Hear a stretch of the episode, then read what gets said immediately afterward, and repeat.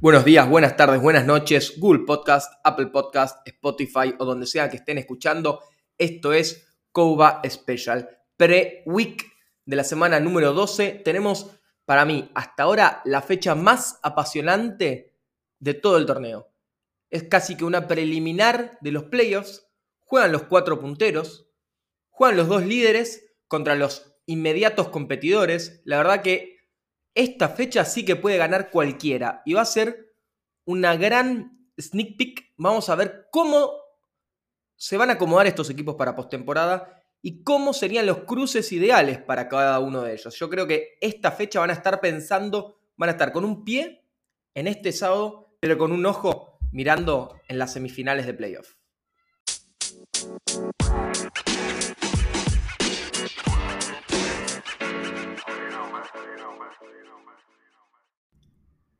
Primer turno en Champagnat tenemos ni más ni menos que el clásico histórico de fútbol americano en Argentina. Juega Corsarios, que se encuentra primero con un récord de 6-1, contra Cruzados, que se encuentra tercero con un récord de 3-3.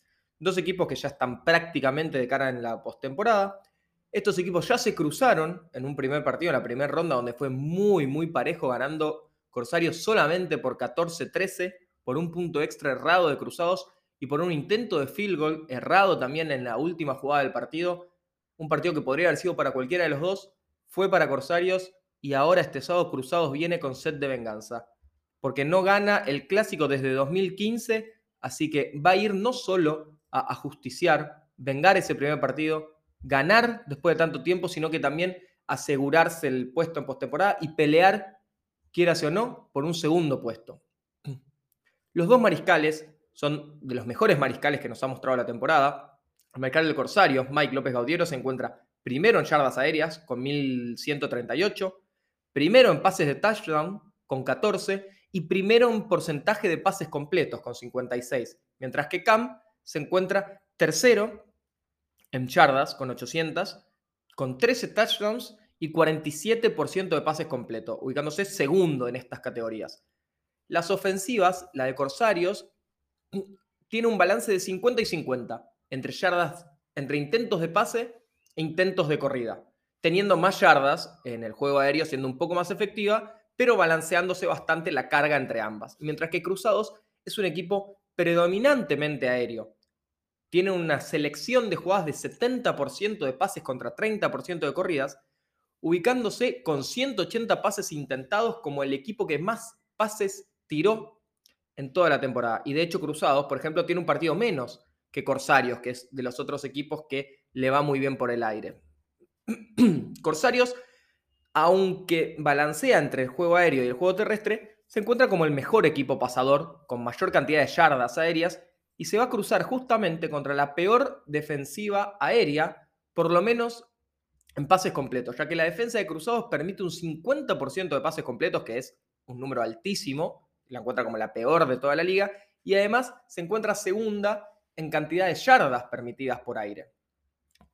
Por su lado, Cruzados, decíamos que era un muy buen equipo aéreo, pero se encuentra como el peor equipo corredor y se enfrenta justamente contra la defensiva de Corsarios, que es la mejor defensiva contra la corrida, con 135 yardas permitidas en todo el año, en 7 partidos.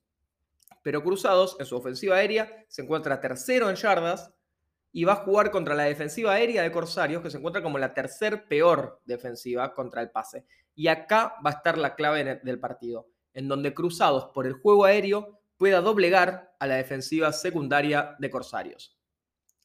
Desde el lado terrestre, ninguno de los dos equipos tiene un claro líder corredor, ya que por ejemplo el líder corredor de Corsarios es su mariscal, Mike, que se encuentra octavo en toda la liga con 147 yardas, le sigue uno de los corredores de Corsarios, Tiago Armesto, con 139 yardas. Y décimo se encuentra el mejor corredor de Cruzados, que es Mateo Labriola, con 125 yardas terrestres. La verdad que ninguno de estos dos equipos tiene un claro corredor eh, que se lleve todo el trabajo del equipo eh, de corrida, como por ejemplo un Terreni en Jabalíes o como nos ha mostrado al principio de temporada, un Inti Sellares en Legionarios. Mientras que por el lado del juego aéreo tenemos, sí, dos de los mejores rosters para jugar por el aire. Corsarios tiene al mejor receptor en yardas de toda la liga, eh, con Couba con 553, y se encuentra su Tayen, Gabriel Roldán, cuarto en la liga de yardas de recepción con 269. Mientras que Cruzados tiene al tercero y al quinto, siendo Steinborn el tercero con 270 yardas y Ursúa quinto con 260. También reforzando el juego aéreo, Corsarios tiene cuatro jugadores con más de 100 yardas de recepción, mientras que Cruzados tiene tres jugadores con más de 100 yardas de recepción. La verdad que dos equipos muy parejos que reparten mucho el juego aéreo y que apuestan bastante a las yardas que ganan estos receptores, ya sea en pases al fondo o en yardas después de la recepción. Y en cuanto a, en cuanto a las anotaciones, los dos líderes de anotaciones de toda la temporada se reparten uno para cada equipo. Kouba y Ursúa se encuentran líderes en este rango con nueve anotaciones para cada uno. La verdad, muy parejo tanto la producción aérea como la producción de anotaciones para estos dos equipos. La diferencia es que Corsarios tiene un mejor juego terrestre que Cruzados, pero como decíamos, no centrado en un jugador, sino más bien distribuidos. Y en cuanto a las defensas, Corsarios se encuentra con 74 puntos permitidos nada más, muchísimo mejor que la defensa de Cruzados que ha permitido 126. Corsarios tiene a los top 2 jugadores en capturas, Escarnato primero con 13.5 y Cristóbal Puzo con 10, lo sigue en el segundo lugar, mientras que Cruzados, si bien decíamos que es el equipo que más cantidad de pases completos permite, también es una de las defensas que más balones roba en este ámbito, ya que tiene los top 2 jugadores en intercepciones, con Pérsico, líder, con 5 intercepciones, y Salatino le sigue en segundo lugar con 3 intercepciones. La clave para Corsarios va a estar establecer un juego terrestre dominante, que es lo que no pudo hacer en el primer encuentro contra Cruzados, y que nos ha mostrado a lo largo de todo el año que en donde se puede establecer el juego terrestre para Corsarios, le da más lugar a que pueda anotar y golpear por aire y ahí se encuentra este buen balance de Corsarios. Y cuando no pudo correr, como por ejemplo contra Tiburones, se terminó llevando la primer derrota de todo el año.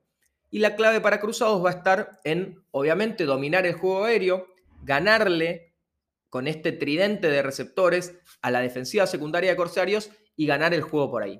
Mi predicción para este partido, muy similar al primer encuentro, muy parejo, definiéndose por puntos extra, gana Corsarios por 21 a 20.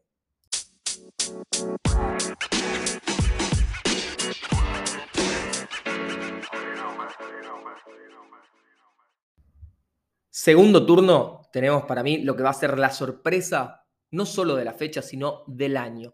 Tiburones, que se encuentra cuarto ya, viene la verdad escalando puestos increíblemente a lo masa, se encuentra cuarto con un récord de 2-4 y se enfrenta a Jabalíes, que está segundo en la tabla con un récord de 5-2. El primer partido fue un 21-7 a favor de Jabalíes, y que si bien fue una gran victoria para el equipo eh, porcino, recordamos que esa primer mitad de partido, Tiburones se fue al entretiempo ganando. Y ese fue el comienzo de este gran comeback que viene teniendo Tiburones, aquella primera mitad contra Jabalíes, luego el overtime contra Cruzados, ambas derrotas, pero demostrando un muy buen nivel de juego, y le siguieron las victorias ante Corsarios y Osos Polares, afianzándose como un equipo no solo candidato a postemporada, sino candidato a poder ganarle a cualquiera de los que están arriba de ellos en la tabla.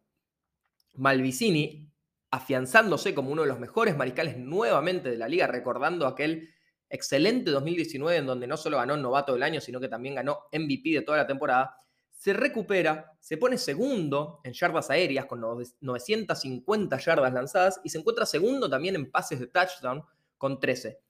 De la vereda de enfrente se encuentra un mariscal de unas características totalmente distintas. Lo tenemos a Alonso, el mariscal de Jabalíes, que está cuarto en yardas de pase con 750 y cuarto en pases de touchdown con 11, pero se encuentra como líder corredor no solo de Jabalíes, no solo entre los mariscales, sino de toda la liga. Tiene 372 yardas terrestres y es el mejor jugador por tierra que nos ha mostrado Fava en lo que va del año. Y no es casualidad que lleve 111 pases lanzados y tenga a su vez 88 intentos de corridas. O sea, es un mariscal que casi que balancea él mismo los pases y los intentos de corrida. No solo hablando de, jabalíes como equipo, sino el mismo mariscal casi tiene la misma cantidad, un 60-40 de pases intentados con corridas. La ofensiva de jabalíes, justamente por esto, tiene un 60 a 40 de porcentajes a favor de las corridas. De cada 10 jugadas, 6 son corridas y 4 son pases. Y de las que 6 son corridas, muchas son con su mariscal y muchas otras son con su corredor favorito, Carlos Terreni. Teniendo, si bien tiene un balanceado más a favor de las corridas, la producción de yardas de cada uno de estos ámbitos es muy parecida, teniendo 700 yardas tanto por tierra como por aire. La verdad, un equipo súper balanceado, si bien intenta correr más de lo que pasa, cada vez que pasa también lo hace con un muy buen porcentaje y muy buenas ganancias. La ofensiva de Tiburones es totalmente desbalanceada para el otro lado. Tiene un 66% de pases contra un 34% de corridas. Dos de cada tres jugadas son de pase. Y esto lo han llevado a estar segundo en cantidad de yardas aéreas de toda la liga con 950 pero en las yardas terrestres se encuentra como el último equipo en yardas cosechadas con 236 y extrañan mucho la producción que venía teniendo Bazán, su mejor corredor de los últimos 10 años, y el no tan buen momento que vino teniendo este año, más las ausencias en los últimos partidos, han hecho que Tiburones casi que exclusivamente se dedique a jugar por aire. Y muy bien que lo hace, ya que tiene a tres jugadores con más de 200 yardas de recepción y tienen, a mi parecer, el mejor tridente de receptores de toda la liga, con Gribar, Cardone y Maurice.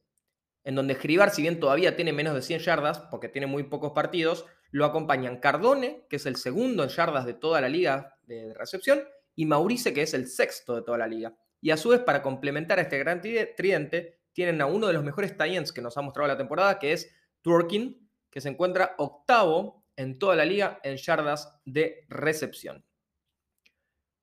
La defensa de Jabalíes está muy bien preparada para este duelo, ya que es la mejor en cantidad de yardas eh, recibidas en contra, o sea, la que mejor defiende las yardas de, de recepción y también las yardas de corrida.